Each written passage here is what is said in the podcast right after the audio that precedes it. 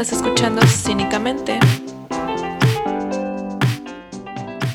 Hola, sean bienvenidísimos a Cínicamente, el podcast que no se toma en serio, que hace de sí mismo un chilaquil. Había prometido ser doctora corazón, les he fallado. La única pregunta que ha llegado no la he conseguido responder. El podcast que ya llevo meses planeando sigue sin salir. Es que realmente, me, o sea, lo estoy trabajando.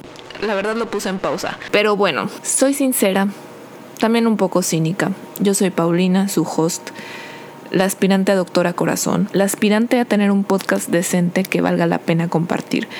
La verdad sí vale la pena compartir este podcast porque la verdad soy muy divertida, muy graciosa, me hago reír. Y bueno, desde el principio del podcast yo he hablado de cómo este es un espacio para dar consejos desde el empoderamiento femenino y hablar de cultura pop. Realmente son los únicos temas que me interesan. Y cuando digo, empoder uh, cuando digo empoderamiento femenino no quiero descartar a los hombres. Oigan amigos, ustedes también deben de empoderarse. Deben de ser perras en la vida. El amor también. Si quieren triunfar. En fin, yo tengo casi un año, muchos meses queriendo hacer el podcast.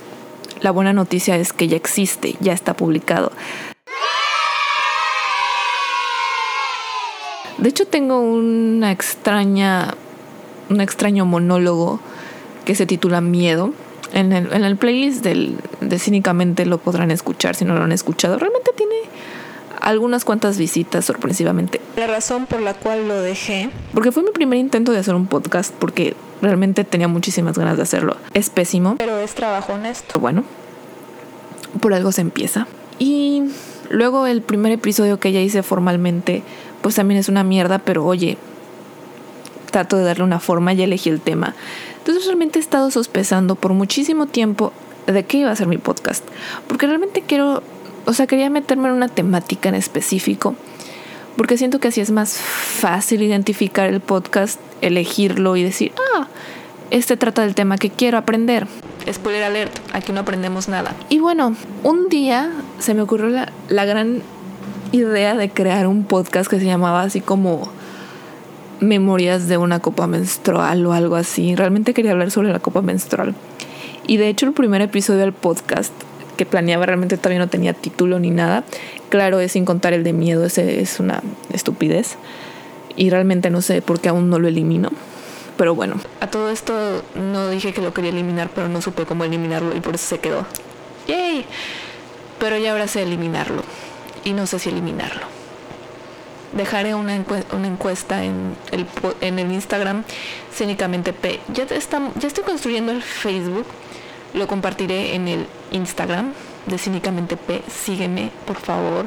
Necesito ganar dinero con esto.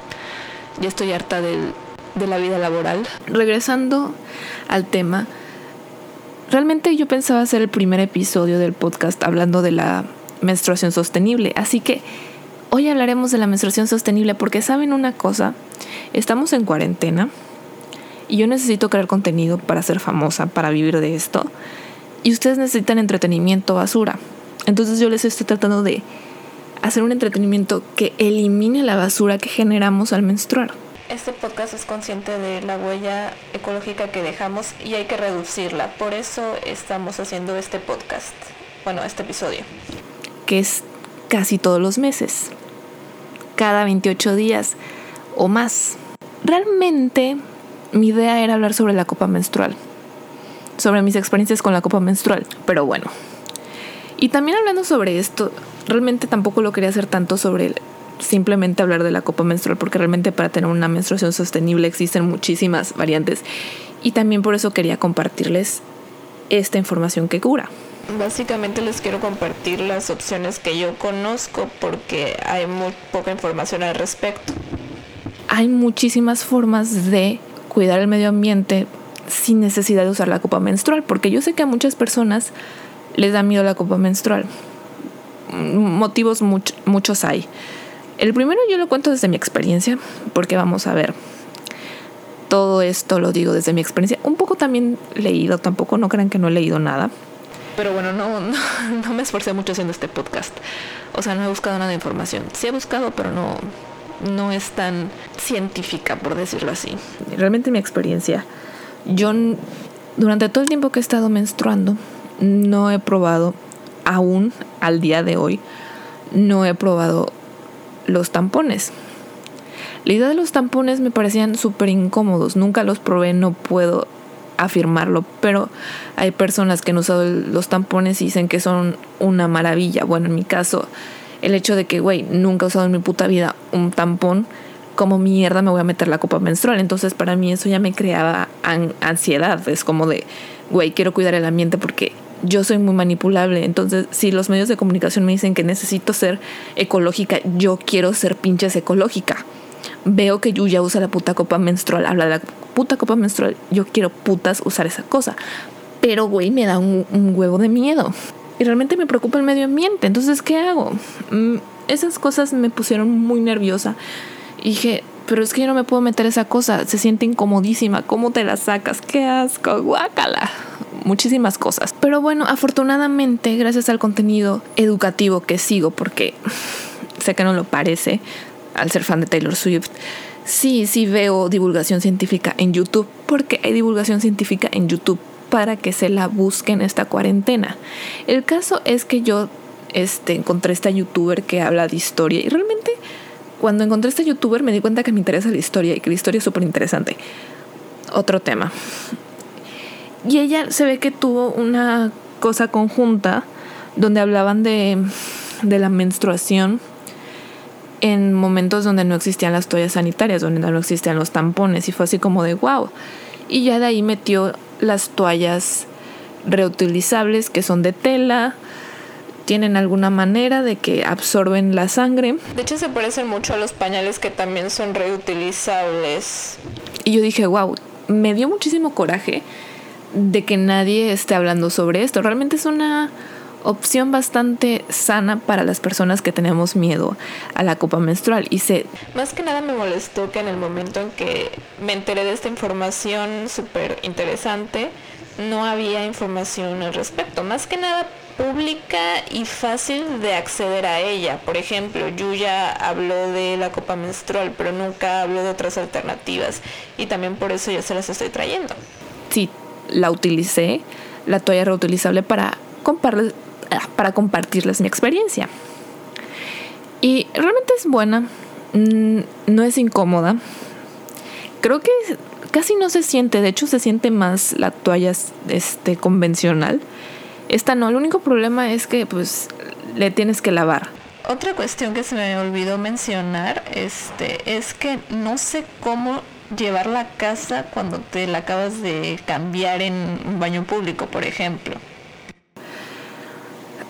sé que hay toallas que las puedes meter a la lavadora, pero eso sí, de todas maneras tienes que sacarle la sangre. Es súper fácil. La llenas de agua, eh, de agua fría y la sangre va saliendo solita. Es bien interesante. Un contra de esto es que tienes que comprar muchísimas toallas porque obviamente depende de cada cuánto te la cambies y se te da ansiedad de que se seque la sangre. O también creo que depende del tipo de trabajo que tengas o el tipo de vida que tengas. Entonces, entonces es una muy buena alternativa si le, tienes miedo a la copa menstrual. Puedes buscar tiendas locales o también la puedes conseguir por internet fácilmente. Igual la copa menstrual. Realmente buscan en tiendas locales si les interesa. tiendas locales me refiero a tiendas locales que se dediquen a vender zero waste. Ahí seguramente pueden encontrar. Otra opción que existe, porque no solo existe la copa menstrual, no solo existe la toalla reutilizable, existe también el calzón menstrual. No lo he utilizado, pero he visto que existe. Creo que es una maravilla, o sea, me gustaría probarlo como para compartirles más, pero existe esa opción. Otra opción, me parece que existen toallas y tampones biodegradables. No tengo mucha información al respecto, pero la dejo caer. Y esas son, aparte de la copa menstrual y la toalla reutilizable, las opciones que yo conozco sobre la menstruación sostenible. Este, cualquiera que les interese siempre pueden investigar más para ver dónde las pueden conseguir y cuáles se acomodan más a su ritmo de vida. Yo en esto de lo de la copa menstrual les dije que yo la primera vez que supe de ella fue más o menos por Yuya y porque empezaron como que a meterlo un poco por ahí. No me acuerdo si fue por 2014 o 2015. Y realmente me puse a ver como que los pros y los contras de, de esto porque no sé, o sea, no sé si yo me obsesiono o por qué, pero realmente vi muchos videos y uno me pareció súper interesante. Que yo quiero también dar un contra de la copa menstrual antes de hablar sobre ella. Estaba viendo como que el tampón te crea una enfermedad. No entiendo muy bien cómo funciona esa enfermedad. Me imagino que es porque te dejas el tampón más tiempo del que debes tenerlo y realmente lo tienes en una zona muy, pues muy, muy sensible. Y entonces yo imagino que una persona que usa tampón no se lo va a dejar más de tres horas. Realmente no sé si es incómodo. Pero yo imagino que da muchísima ansiedad tener eso ahí dentro. Entonces, sigan, siguiendo con el tema, te produce una enfermedad. ¿Qué también te produce la copa menstrual? No sé, o sea, no lo han comprobado todavía, no es como que hay un estudio que diga, oh, la copa menstrual también te produce la enfermedad. Pero es cierto que posiblemente también te la, o sea, la produzca. Entonces eso es algo importante a tomar en cuenta antes de usar la copa menstrual, no sé. Y realmente siento que el único problema el único problema que yo le encuentro a la copa menstrual y la razón por la que no lo he utilizado en estos, en estos últimos periodos que he tenido es que tienes que esterilizarla. Eso me hace una... me da muchísima pereza. Al igual con la toalla reutilizable, lavarla. La copa menstrual es una maravilla. Quiero dejarlo clarísimo. Te tienes que acostumbrar a ella y no te acostumbras tan fácilmente a esto y es muy importante que veas muchísimos videos de cómo meterla, porque no es cosa sencilla. Y más si nunca te has puesto una puta, un puto tampón. Y quiero aclarar que hay varias maneras de aplastar la copa para meterla. Tienes que buscar cuál se te acomoda mejor y cuál es más fácil de que no se te abra antes de que llegues a meterla o introducirla. No hay que caer en ansiedad ni nada. No es difícil ponérsela ya cuando le encuentras el truco, es bastante sencillo, aunque hay veces que como que siento que lo que también genera ansiedad es que, que no se abra. Tienes que checar que se abra. Entonces, si eres muy asquerosa en el sentido de que te da mucho asco meterte los dedos y mancharte de sangre menstrual, bueno, pues piénsatelo dos veces antes de meterte en este rollo de la copa menstrual. Eso sí, es súper cómoda, la puedes usar durante 12 horas, es decir, puedes dormirte con ella tranquilamente. Realmente en el trabajo, si quieres cambiártela una vez, lo puedes hacer. Y una muy buena noticia, y eso es una es lo que inspiró todo esto de hacer el podcast de la menstruación sostenible, más que nada las memorias de, de una copa menstrual. Es que si haces del 2, es decir, popó, no se calle, yo estaba muy preocupada, muy ansiosa porque la verdad, esa es otra cosa de la copa menstrual. Te la puedes sacar las veces que tú quieras.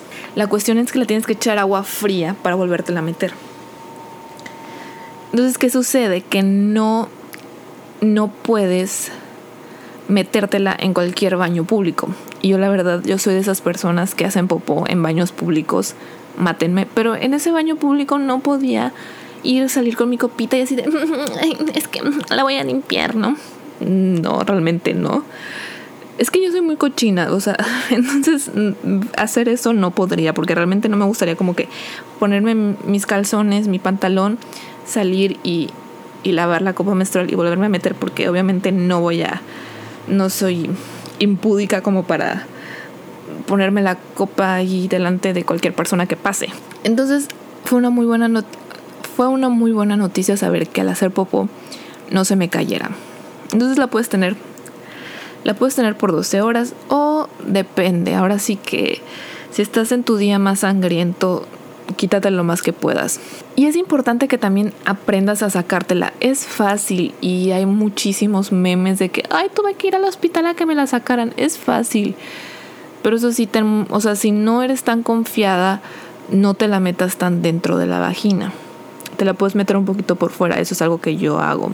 No sé si es recomendable, pero no me la super meto porque me da muchísima ansiedad no encontrarla. Entonces, a ver, que no se va a perder ahí dentro, evidentemente. Y el ti, o sea, se saca pujando, como si estuvieras haciendo popó, y después tú metes la mano y la jalas. O sea, es fácil.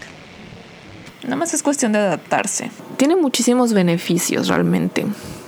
Investiga mucho antes de comprar la copa menstrual, la marca. Porque yo cometí el error de que realmente yo la compré porque la vi. Fue así como de, fue una farmacia por, por ibuprofeno para mis cólicos y la vi y dije, es una señal de la vida porque yo no yo no soy muy confiada de comprar internet, no me gusta. Por eso, cuando lo vi en la farmacia dije, oh my god, esa es una señal. Y es que además yo tenía en vista una, una copa menstrual que tiene la forma de que la esterilices en el microondas. Y eso me parece una maravilla porque de verdad es una putada tener que esterilizar la, la vieja usanza, es decir, hervir agua y meter tu copa que me da muchísima ansiedad de que se me pase el tiempo ahí o que lo haya hecho menos tiempo. Pero bueno, esa es la que me tocó. Y después cuando estaba viendo videos de cómo ponerse la copa, dijeron que era pésima. Y yo así de, güey, ¿por qué compré esta copa? ¿No? ¿Por qué no me investigué antes? Este, por favor, no sean impulsivas en su hora de comprar copas menstruales. Estudienselo un poco. Y sobre la talla, yo les recomiendo que si no han tenido un bebé, usen la chica o mediana. Ahí sí ya será de ustedes, no tiene nada que ver el pantalón. Si quieren probar con la mediana antes de la chica o que mejor prueben con la chica. Y si la chica no les acomoda, prueben ya con la mediana. Pero no se arriesguen a, a comprar una grande o una mediana. Yo la verdad, la copa que uso no es mediana, simplemente era, decía debutante. Y yo dije, güey, pues es la primera vez que me voy a poner esta mierda. O sea, otro asunto de la copa es que no sé qué tan flexible sea para viajar con ella. No creo que sea imposible, pero al tener que esterilizarla y todo eso, hay que tomarlo en cuenta. Pero bueno, igual por una vez que viajes, no va a pasar nada que no la uses, ¿no? Y, y, utilices una toalla convencional o, o el tampón, ¿no? O sea, es como. Ahora sí que yo no sé, esa es la información que les comparto. Si tienen más preguntas sobre la copa menstrual, pueden hacerlas en Cínicamente P. Las voy a contestar desde mi experiencia porque realmente no he leído mucho sobre la copa menstrual, solo sé que es una maravilla, realmente es muy cómoda, te sientes bien, no la sientes dentro. Entonces eso es hermoso. Lo que más me preocupaba era eso, sentir como que está ahí dentro. Es mental, si la sientes es mental, realmente no se siente y es comodísima. Y esto es todo por el podcast de hoy. Y si quieren que haga un video más detallado sobre la copa menstrual o, o la menstruación sostenible, pueden comentarme en Cínicamente P. Y recuerden compartir el podcast si les gusta, que nadie me ve, digo, nadie me escucha. Y bueno, eso es todo por hoy. Los quiero mucho. Cuídense. Sean perras siempre. Chao.